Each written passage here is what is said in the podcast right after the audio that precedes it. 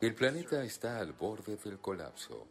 Por suerte, alguien está mirando hacia afuera. Ya llega Terraza al Cosmos con las últimas novedades del espacio.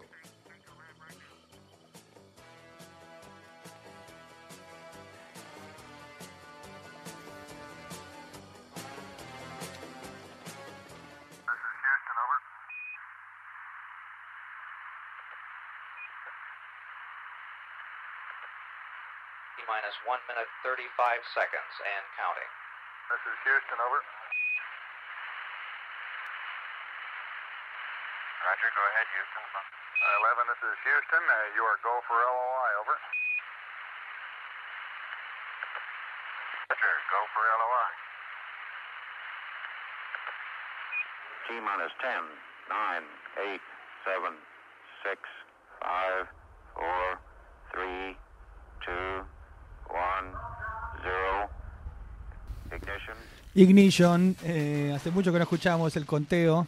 ¿Cómo le va Franco Meconi? Bienvenido a tu columna, la columna espacial de Terraza al Cosmos en malas lenguas. Muchas gracias. ¿Cómo andan, chiques? Feliz día de sacar la lengua. Ah, gracias, igualmente. ¿Mm? Es mañana igual, ¿eh? Así que Sí. mañana me pueden, me pueden saludar. Porque es, mala, eh, es mufa. Pero bueno, anticipándose, ya que estamos hablando de días que no caen hoy, pero caen cerquita. ¿sí? Y antes de meternos en el tema de la columna, Sí, eh, el 20 de julio, o sea, pasado mañana, Sí. se cumplen 53 años de la llegada del ser humano a la Luna. a la plauta. da. ¿Ah? Un aplauso 53 Para mí- años el Día del Amigo. para, exactamente, ¿eh? del Día del Amigo. No sé si hay planes ya, se va a ir a, a comer a algún lado. Tengo Ah, un asadito. Ah, bien, tira amigos. Tengo amigos. Ah, Ah, bien. bueno. Qué bien. Eh, ¿Hay alguna vinculación entre ambos hechos? No lo sé. Entiendo que sí, Mm. que es Sí. como una, bueno que- como una celebración ¿no? de la humanidad De, de en, hermandad. en- en general. Mm. El hombre mejor amigo de la luna. Vargas. Hay, hay un señor que creo que es de Mar del Plata que dijo, Pará, bueno, estamos hablando del Día del Amigo. estamos hablando del Día del Amigo ¿Vas y a ir a el de la Luna. Es argentino, es una, es una fecha argentina en realidad. Mirá. Que cambió ahora el nombre, se llama el Día de la Amistad, porque, bueno, Ujú. amiga de amigo, de Día de la amiga. Amistad. La cuestión es que un, un hombre dijo, che, todo el mundo se juntó a ver la llegada del hombre a la Luna, es el Día del Amigo. Flayó un marplatense y le puso eso. Y quedó. Ah, mira. Muy lindo. ¿Cómo? Ah, Sí, sí, mal porque platense, se flashó. juntaron a ver la llegada a la luna. Y Exacto. ese fue el Día del Amigo. Exacto, así como, che, acá hay una unión de la, de la humanidad. Se- Mm. Seamos todos amigues. ¿Y de dónde salió esta data? Esta data... De la, de la misma ¿Cuál que. de, la de? Joel Vargas salió esta data. Un amigo de él que vive en Mar del Plata. De una- un amigo mío, ¿no? Eh, lo- lo- ahora se le, digo el nombre del muchacho. Barba de veranos en Mar del Plata pasó Joel. Me parece po- Continuemos. poco serio, la verdad. Pero Bueno. bueno, Ah, bueno. Argentina. el aporte. Eh, ¿Cómo le va, Meconi? Porque le quiero decir una cosa. Usted Sí. eh, está en este momento en la cresta de la ola. ¿M? Yo sé que la lleva, la surfea con modestia, No, pero yo- yo no. los temas que usted venía hablando y enseñándonos durante todo el año pasado y partes de este año, ahora están en boca de todos, como si fueran la gran novedad. Yo quiero decir que yo sigo al James Webb eh, y este programa sigue al James Webb desde que tocaba en cemento. Sí, total. Exactamente. Exacto.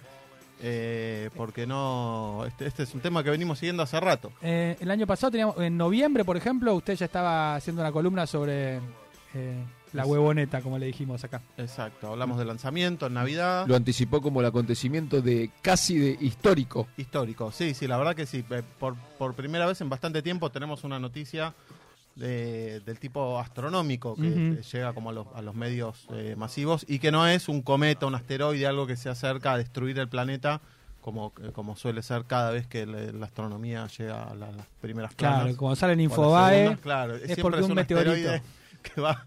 No, no, el, el- como, ¿ves? no, no se entiende el, el poco rigor que hay o por qué está esa fascinación con las noticias del, del espacio y la tragedia a nivel, a escala planetaria. Es como... Mucha si cual- peli yankee, Si ¿no? cualquier otro género se tratara así, es tipo, colapsa la economía mundial, mañana se prende fuego el país, no sé, es como raro el dramatismo que se le da, pero bueno, por suerte, ¿no? Esta, esta noticia estuvo eh, replicada en, en buena cantidad de, Bueno. de medios. lo felicitamos entonces y le dejamos el espacio porque este es su momento. Vamos a hablar de eso, sí, notarán que eh, viene muy chica la letra en, mi hoja. Otra Sí. vez.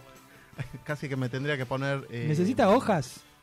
No, no, es que mi objetivo siempre que entra en, en una hoja, Ah, ¿sí? así que estoy, bien. No es Pero bueno, ecológico. no, la, la- la letra va, va variando.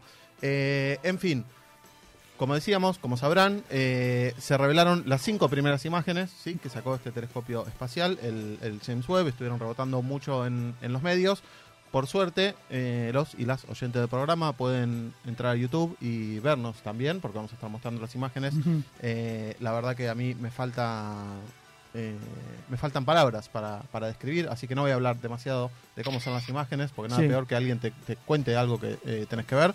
Así que recomendamos a todo el mundo ver estas, eh, estas imágenes. Sin embargo, también vamos a hablar un poquito de cómo fue ese, ese proceso, eh, porque tuvo algunas cuestiones bastante interesantes de cómo se iba a develar. Se había anunciado para el 12 de julio, que era el martes pasado, que se estaba como generando toda la expectativa de que iban a salir las, las imágenes. Ya un mes antes, había, la NASA había anunciado esa fecha y demás. Un par de días antes de- del 12 del martes, durante el fin de semana, anuncian que nada más ni nada menos que el presidente de los Estados Unidos Sí, iba a dar una conferencia para presentar las imágenes.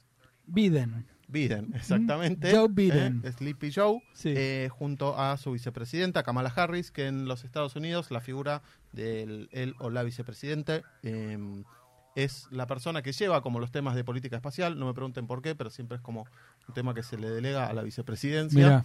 Eh, entonces ahí estaba también Kamala Harris haciendo, eh, haciéndose presente en la conferencia de prensa. Muy gracioso porque son como cuestiones bastante específicas. Lo que hicieron fue, un día antes de que se revelaran todas las imágenes, eh, Joe Biden dio una conferencia de prensa y presentó la primera. sí. Pero obviamente es como un tema bastante técnico y todo. Entonces era como muy obvio que estaba leyendo, se confundía, viste, de 12 mil millones de años, 12 mil años luz, era como algo medio raro. Empezó 40 minutos tarde, empezó y dijo, perdón, venía de otra reunión. Fue como algo Medio bastante torpe. medio torpe, bastante anti, anticlimático. Ahí vemos en, en pantalla eh, la primera de las imágenes, que es la única que reveló justamente Joe Biden en esta conferencia de prensa. Em, así, a primera vista puede no parecer demasiado impresionante, pero la verdad que es como uno de, los platos fuertes de, de las imágenes de este telescopio, que es todos los puntos de luz que vemos ahí son eh, galaxias. ¿sí? Es una imagen que dieron llamar el campo profundo del James Webb. Es un cúmulo de galaxias ubicado a 4.600 millones de años luz. Nunca lo voy a entender eso, pero bueno. Los años luz son una Usted lo medida explicó, Biden pero- tampoco, está, y está todo bien. son una medida de distancia. ¿sí? La luz viaja a 300.000 kilómetros por segundo. Sí. ¿sí? Imagínate viajar a esa velocidad Me perdí. ¿sabes? durante 4.600 millones de años. ¿Cuántos kilómetros eh, recorres? Bien, como, como, como, Muchos. como de acá a Necochea. Como de acá al cúmulo de galaxias que fotografiaron, más o menos. sí. ¿eh? Es decir, que cada uno de esos puntitos no son estrellas, ni soles, ni nada, sino son galaxias, Galaxias. enteras. Exacto, son galaxias enteras. El otro dato interesante o curioso o impactante que tiene, por ejemplo, esta imagen es que el campo que está fotografiando en el cielo es eh, lo que nosotros taparíamos si agarrásemos un granito de arena, lo extendemos a la distancia de- del brazo, digamos, y lo que nos tapa ese granito de arena ahí en el cielo, bien, bien chiquitito, todo eso es lo que entra eh, ahí adentro, ¿sí? O sea, la Wow. foto abarca Uh, ese pedacito ínfimo de cielo. Eh, el universo es, es más o menos parejo para todos lados, entonces eh, se supone que en todas direcciones, digamos, se pueden observar este, este tipo Increíble. de, de cúmulos. Eh, Hay una que brilla más, ¿puede ser? Sí, hay, hay una que tiene como unos rayitos. Eso, Esa. es- eso no es una galaxia, en realidad es una estrella que está bastante más cerca. O el flash. Eh, el flash de la cámara que salió ahí medio, medio rebotado. Eh, es una estrella que está por delante de- del, del cúmulo que vemos ahí atrás. O sea, menos años tiene. Está bastante más cerquita, sí. esa Bien. estrella Está como dentro de, Entendí, ¿eh? dentro de nuestra propia galaxia. Exactamente. Ah, ahí va. Eh, algo que tenemos para decir también, que hicieron bastante bien, fue que todas las imágenes que se revelaron son imágenes que ya había sacado el telescopio espacial Hubble, entonces obviamente todo el mundo lo que hizo fue ir a comparar con las versiones del telescopio espacial Hubble, Claro. que eran bastante peores. a veces digamos. estaban mintiendo, claro. Sí, Mucho eh, antes y después hubo en redes mucho sociales. antes y después, exactamente, ¿no? Una jugada, eh, una, una jugarreta, digamos, Sí, porque sí. la verdad que es muy desagradecido. Ahora, eh, después de tantas alegrías que nos dio el Hubble, venir ahora con el telescopio nuevo y decir, eh, mira, ahora el otro. ¿Te acordás cuando sacábamos con la Pocket? banco? Sí, la verdad, eh, pero bueno. La NASA no hizo eso, pero claramente eh, no, no fue azarosa. Sí, la- para mo- en esto Bueno, gastamos sus orgullo, impuestos, caballeros, dijo. Exactamente. Eh, entonces, el presidente Biden reveló esta imagen, listo, se terminó. Al día siguiente fue el evento real. POTUS. eh, que, POTUS, exactamente. Eh, Así le dicen al presidente Sí, sí, en sí. internet, arroba POTUS. POTUS. Eh, y la primera dama, Flotus. ¿En serio? Sí. First Lady of the United States, Sí. correcto. Lotus. Eh, mm, causó gracia, Gorrini. Eh, ¿Querés bien, agua? Toma. al día siguiente, sí, fue Sí. el evento real, la conferencia real, donde estaban todos los y las científicas que trabajaban en el equipo explicando las fotos. Había como un, un ambiente bastante más como festivo y, y- ¿Lo invitaron a usted? Nada, la gente que no, no, la verdad que no. Bueno, no, por ahí viste que a veces se queda en el spam, El la spam. invitación algo Mm. así. Eh, puede pasar. o puede en el pasar, no me Instagram lo- los, me- los mensajes de, Sí, gente desconocida. sí, Imagínate por ahí leo después tarde, ¿ves? puede pasar. Vas a llegar, Frankie, ¿eh? Pero bueno, pude, pude verla, por lo menos, pude verla. eh, fue fue un- una transmisión eh, bastante divertida. Lo que es, es un- una transmisión con muchos accidentes también. ¿Qué pasó? Parecía como un Zoom de, de trabajo, como en la primera pandemia, que salía todo mal, que Sí. no sé qué. Te sonaba el WhatsApp. Telescopio de 12 mil millones de dólares, una transmisión de 20. ¿no? Como se cortaba. Vamos ahora en vivo con el especialista en la Agencia Espacial Canadiense. Tipo, Eh, como no se escuchaba el audio, mirando a cámara, así esperando para hablar. No, no, malísimo. Terrible, terrible la transmisión, pero bueno, compensaron un, un poquito con, con las imágenes. Eh, decíamos que se hizo mucho esta comparación, pero como ya hemos dicho, eh, los dos telescopios son complementarios. El Hubble, el James Webb. El James Webb está diseñado para mirar más hacia el espectro eh, infrarrojo, que eso le permite ver objetos más, más lejanos, más distantes que el Hubble. Hay como un límite en distancia, en cuán lejos se, se puede ver según la longitud de onda. El Hubble puede ver hasta cierta distancia y este puede ver más lejos. Y, y hice la tarea para venir acá Bien. y, y leí que eso de- del infrarrojo también permite identificar la contaminación, ¿puede ser? ¿Algo de eso? ¿De, de- de lo que entendí? Eh, eh, No, no había, no había algo de eso. hizo la tarea de otra materia, me parece. Creo que no, porque La está con- tardando en contestarte.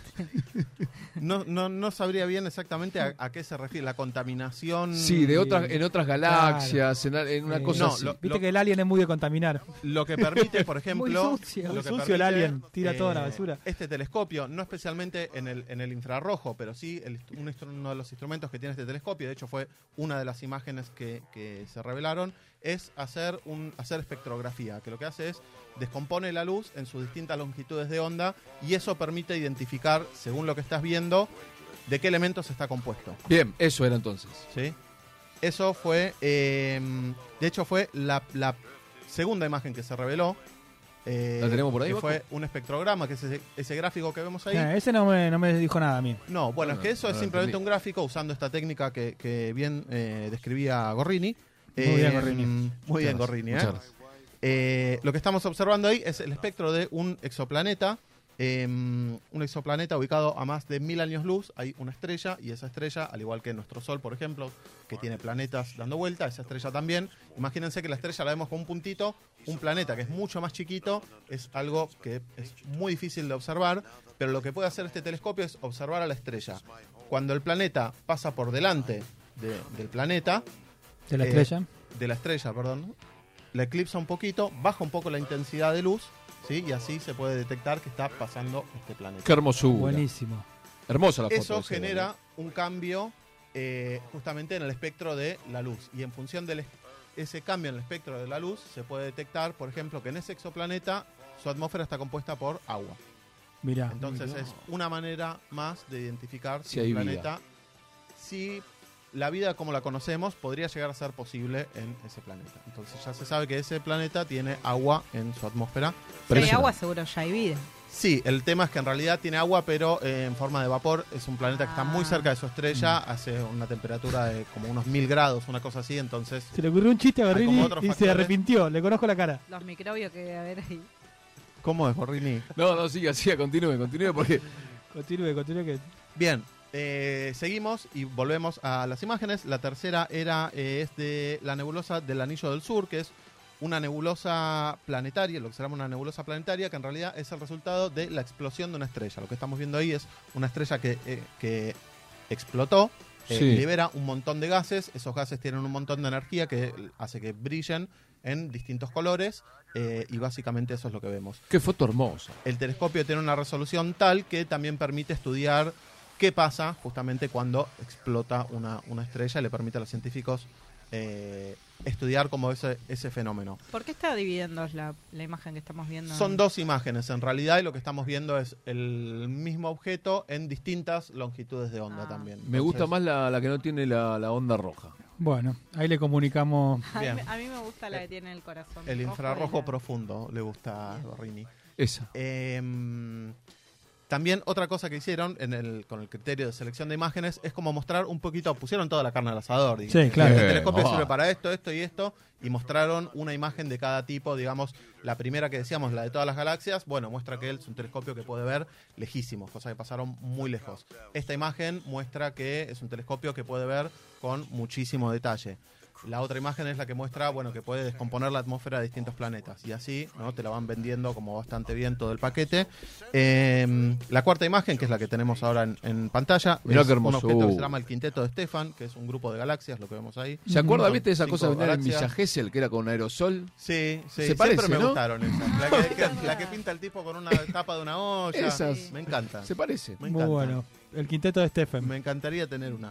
El quinteto de Stephen, exactamente, eh, que son cinco galaxias eh, que están interactuando como gravitatoriamente, se están atrayendo y demás. Este telescopio también va, va a permitir eh, estudiar como un poco la, la interacción entre galaxias. Y por último, dejaron como para el final la Esta imagen foto. ya más espectacular, la más linda, la visualmente más atractiva. Parece de usted esta foto. Eh, Sí. Bueno, yo le, le- le agradezco, pero le falta un poco a, A mí me gusta más fotos. ¿eh? para, para llegar a esto.